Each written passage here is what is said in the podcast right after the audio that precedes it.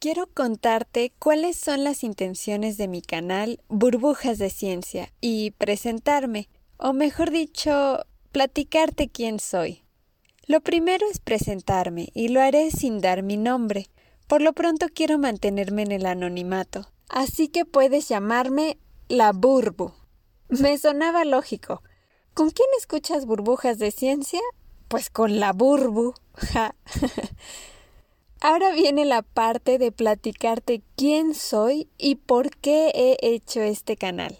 Yo, la Burbu, siempre he tenido interés en saber cómo funcionamos, de qué estamos hechos, qué factores combinados logran que en conjunto funcionemos y sobre todo que vivamos. Yo buscaba respuestas concretas. Yo entiendo que muchas de esas preguntas pueden rayar en lo filosófico, pero yo quería saber más bien el ABC de todas las funciones que suceden en los seres vivos, con especial interés en el ser humano, y he encontrado que la forma de satisfacer mi curiosidad y responder a estas preguntas es a través de la ciencia.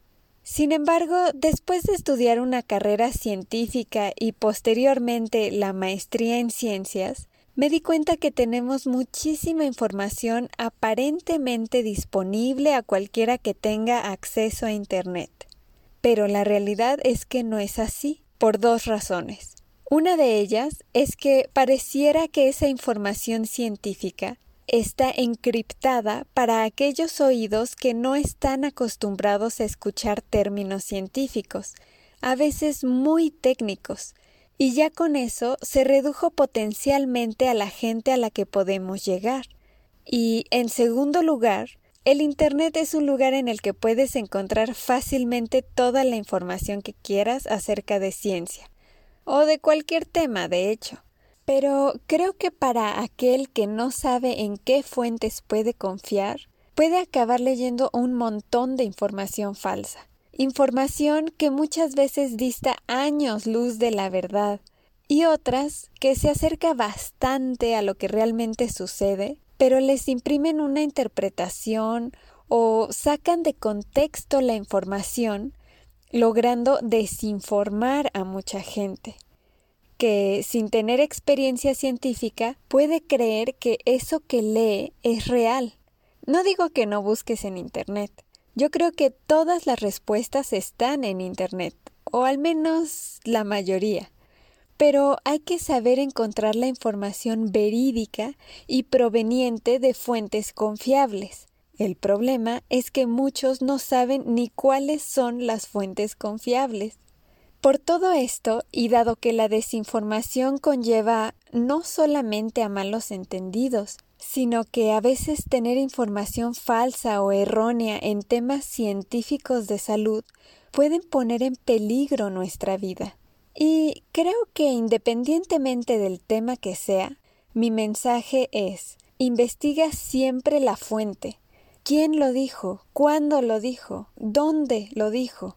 Asegúrate de que sea confiable y siempre, siempre verifica la información antes de tomar alguna decisión, sobre todo si es una decisión de riesgo.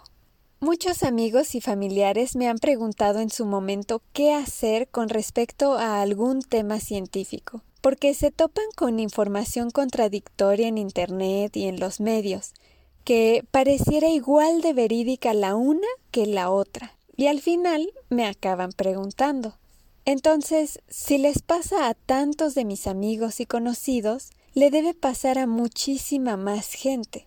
Por todo eso, decidí hacer este programa, poner en palabras comprensibles lo que se sabe de ciencia, y le llamé burbujas de ciencia porque burbujas puedes tener miles y puedes encerrar en cada una muy distintos temas.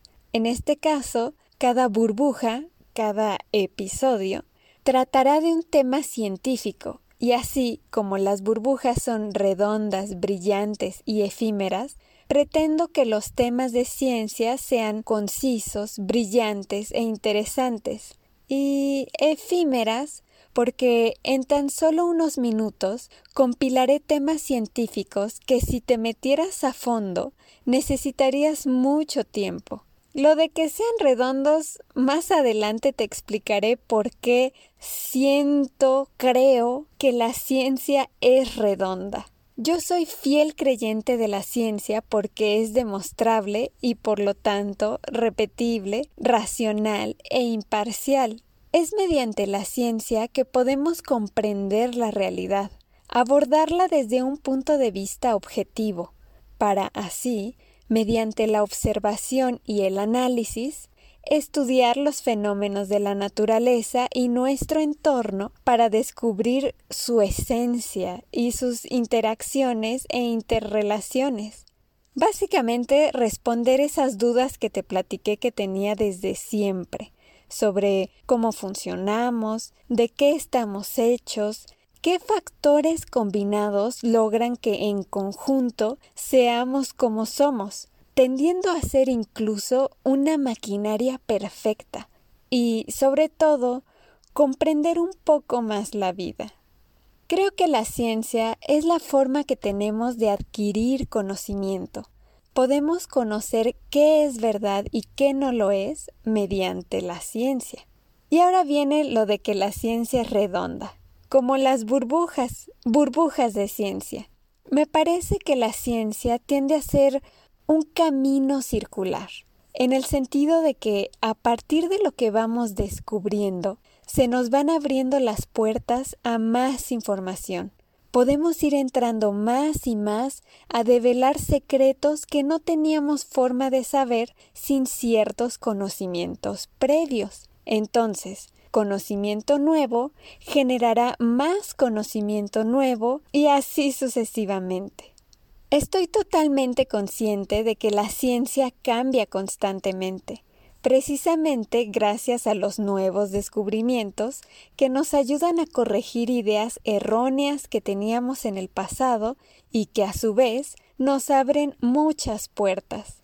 Debido a este cambio constante, es bueno mantenerse informado y actualizado. Y son tantísimos los temas que abarca la ciencia que hay siempre mucho de dónde elegir. Este podcast es para mí algo muy especial, pues disfruto cada tema que abarco. Pretendo saciar mi propia curiosidad. Hablo acerca de los temas que me parecen interesantes, que me intrigan o que me despiertan la necesidad de indagar más sobre ellos. Espero que también disfrutes las burbujas de ciencia y espero que a ti también te atrapen los temas que abarcaré. Sí, sí, sí, sí, sí, sí, sí. Atentamente, la Burbu. Ay, ay, ay, ay, ay, ay, ay. Ole.